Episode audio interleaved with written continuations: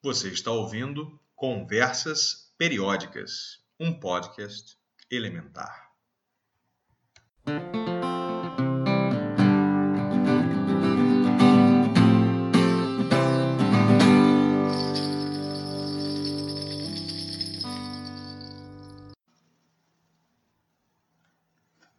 Dois. Hélio. O ano de 1859 começou num sábado e terminou no outro. Entre esses dois fins de semana, alguns eventos importantes para a ciência são dignos de menção. Destaco dois deles.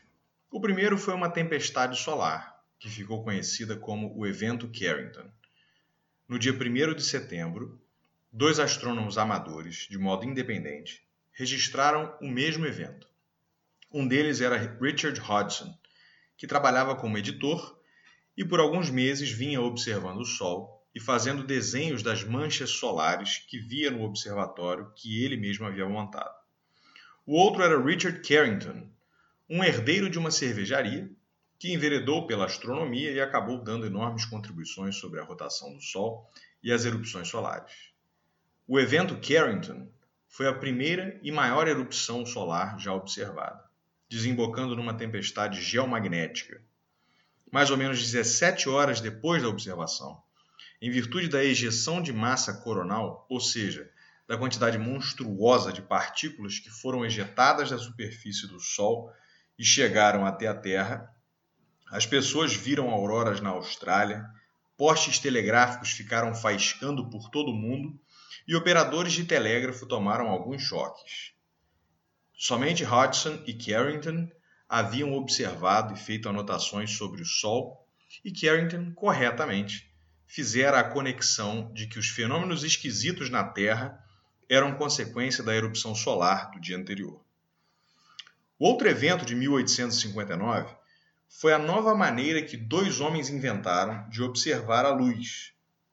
Robert Bunsen e Gustav Kirchhoff montaram o primeiro instrumento capaz de distinguir a luz emitida por elementos diferentes, o espectroscópio. A palavra vem do latim spectrum, de aparição, mais o sufixo latino scopium, para examinar. Espectro foi o termo que Newton usou e acabou se consagrando a partir dos anos 1670 para se referir à aparição das variadas cores nas quais a luz branca podia ser decomposta ao passar por um prisma. Uma maneira de entender como funciona o espectroscópio criado por Bunsen e Kirchhoff é descrever o caminho por onde a luz passa. Em primeiro lugar, é preciso que alguma coisa produza luz. Somente essa luz deve ser permitida no ambiente de análise. Assim, em um lado, um queimador adaptado para chamas uniformes, que variem o mínimo possível, foi utilizado, famoso bico de Bunsen. Em contato com a chama produzida pelo queimador, uma amostra com determinado elemento será excitada e ela mesma pela variação dos níveis de energia, produzirá sua própria luz, ou seja, uma luz característica da excitação dos átomos da amostra. Quanto mais pura estiver a amostra, mais característica será a luz produzida. A partir daí, a luz produzida é focalizada e entra em um compartimento onde encontra um prisma, onde é separada nos diferentes comprimentos de onda que compõem o espectro. Daí, cada feixe separado segue um caminho, um do lado do outro, até encontrar a saída, onde tem uma escala, que é tipo uma régua, indicando o comprimento de onda de cada feixe. Uma vez anotados os resultados das linhas, é possível comparar com resultados de outras substâncias puras previamente analisadas. Bunsen e Kirchhoff fizeram sistematicamente medidas de diferentes substâncias e perceberam que cada elemento químico tinha um conjunto único de linhas espectrais. Dispensando o bico de Bunsen, por ocasião do eclipse solar, em 1868, diversos pesquisadores miraram seus espectroscópios para o Sol. Um deles era o francês Pierre-Jules Janssen, que observou uma linha espectral amarela com comprimento de 587,5 nanômetros por ser amarela, poderia ser sódio. No entanto, este comprimento nunca havia sido observado em nenhum elemento conhecido. Pouco tempo depois, o inglês Norman Lockyer, munido de um espectroscópio mais potente, observou a mesma linha no Sol. Lockyer era um homem bem acompanhado cientificamente e trabalhou com o químico Edward Frankland.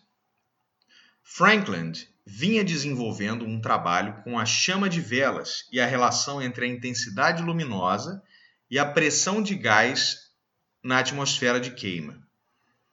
Ele deduziu que a diminuição da intensidade luminosa é diretamente proporcional à diminuição da pressão atmosférica. Numa sacada de mestre, aplicando ao Sol, a intensidade observada nas linhas de hidrogênio estava relacionada a uma pressão que revelava que a atmosfera solar está na fase gasosa. Reconhecendo que não havia nada parecido com o que havia na Terra, Lockyer e Franklin chegaram à conclusão, enfim, de que a linha de 587,5 nanômetros realmente vinha de outro elemento, que denominaram hélio, o nome do titã do Sol invicto na mitologia grega. A descoberta de um elemento fora da Terra, no entanto, só foi levada a sério 27 anos depois, em 1895, quando Sir William Ramsay, o homem dos gases nobres, obteve hélio a partir do aquecimento do mineral cleveíta, composto por dióxido de urânio. Felizmente, o nome escolhido por Franklin e Lockyer foi mantido. O hélio é o segundo elemento mais leve da tabela periódica e é o menos reativo. Por isso, é excelente para balões de crianças e de pesquisas meteorológicas. A aparente apatia dos átomos de hélio diante de outros elementos se deve à estabilidade do orbital atômico 1s, que acomoda dois elétrons emparelhados fechando uma camada. Há um custo energético alto demais para formar ligações no próximo nível, já que não há nenhum elétron ali. Isso é o que faz dele o primeiro dos gases nobres. Assim, o hélio é um excelente diluente dispersante em meios gasosos. Por isso, uma aplicação relativamente comum é o seu uso como gás de arraste em cromatógrafos a gás, que são instrumentos utilizados para separar e identificar ou quantificar substâncias em misturas. Seu ponto de ebulição é de 4,22 Kelvin, ou seja, quase menos 270 graus Celsius, quando se obtém hélio líquido comum. Essa baixa temperatura é utilizada para resfriar ímãs de aparelhos de ressonância magnética. Descendo mais um pouco a temperatura, para menos que 2 Kelvin, obtém-se uma segunda fase líquida de hélio, na qual ele se comporta como um superfluido. Nessa condição, o líquido começa a se mover sem qualquer estímulo, por não ter viscosidade. Em temperaturas próximas do zero absoluto, o hélio, diferentemente de tudo conhecido, permanece como líquido em vez de sólido. Embora seja pouco reativo, o hélio pode se combinar para formar alguns compostos em condições extremas. Por exemplo, a pressões maiores que um milhão de atmosferas, na presença de sódio, formam-se cristais de elida de sódio, Na2HE. Outro exemplo é o íon hidreto de hélio, HEH+, que aparentemente é o ácido de Bronsted mais forte que existe, o que pode ser entendido facilmente pelo fato de que, por possuir somente dois elétrons, o íon facilmente doará o próton para uma base disponível para que o átomo de hélio fique com seus dois elétrons em volta do núcleo, com dois prótons voltando à camada fechada. Há nove isótopos conhecidos do hélio, sendo apenas estáveis o hélio 3 e o hélio 4. Há basicamente duas maneiras de se produzir hélio: uma nas estrelas e outra por decaimento radioativo.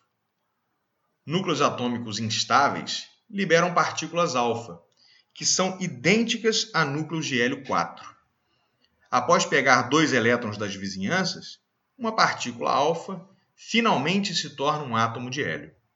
Assim, rochas com minerais radioativos aprisionam gás, que pode vir a se misturar com o gás natural. Em virtude disso, o hélio é um recurso finito e que se torna cada vez mais escasso na Terra, pois a taxa de decaimento dos elementos que emitem partículas alfa é mais lenta que a taxa com que o hélio é extraído e consumido industrialmente. O Sol, por outro lado, é composto por 25% de hélio, que é produzido continuamente pelas fusões nucleares. Primeiro, um próton colide com outro, produzindo deutério, que por sua vez colide com outro próton, produzindo hélio 3, que por sua vez colide com outro próton e forma hélio 4. A quantidade de energia produzida nesse processo é gigantesca, grande o suficiente para, em alguns casos, produzir explosões no próprio Sol e ejetar uma porção de sua massa e chegar até a Terra, conforme foi observado por Hodgson e Carrington em 1859. O hélio, portanto, já havia vindo para cá em amostras diretamente enviadas do Sol.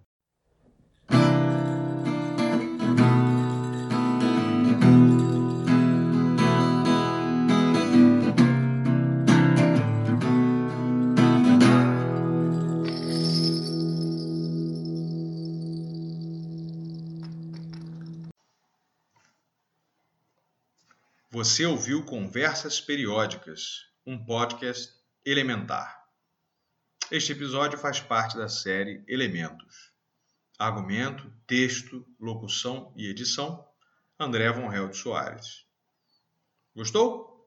Temos outros episódios disponíveis. Você pode nos seguir nas redes sociais ou enviar e-mail com críticas e sugestões para cperiodcast.com gmail.com. Muito obrigado e até a próxima!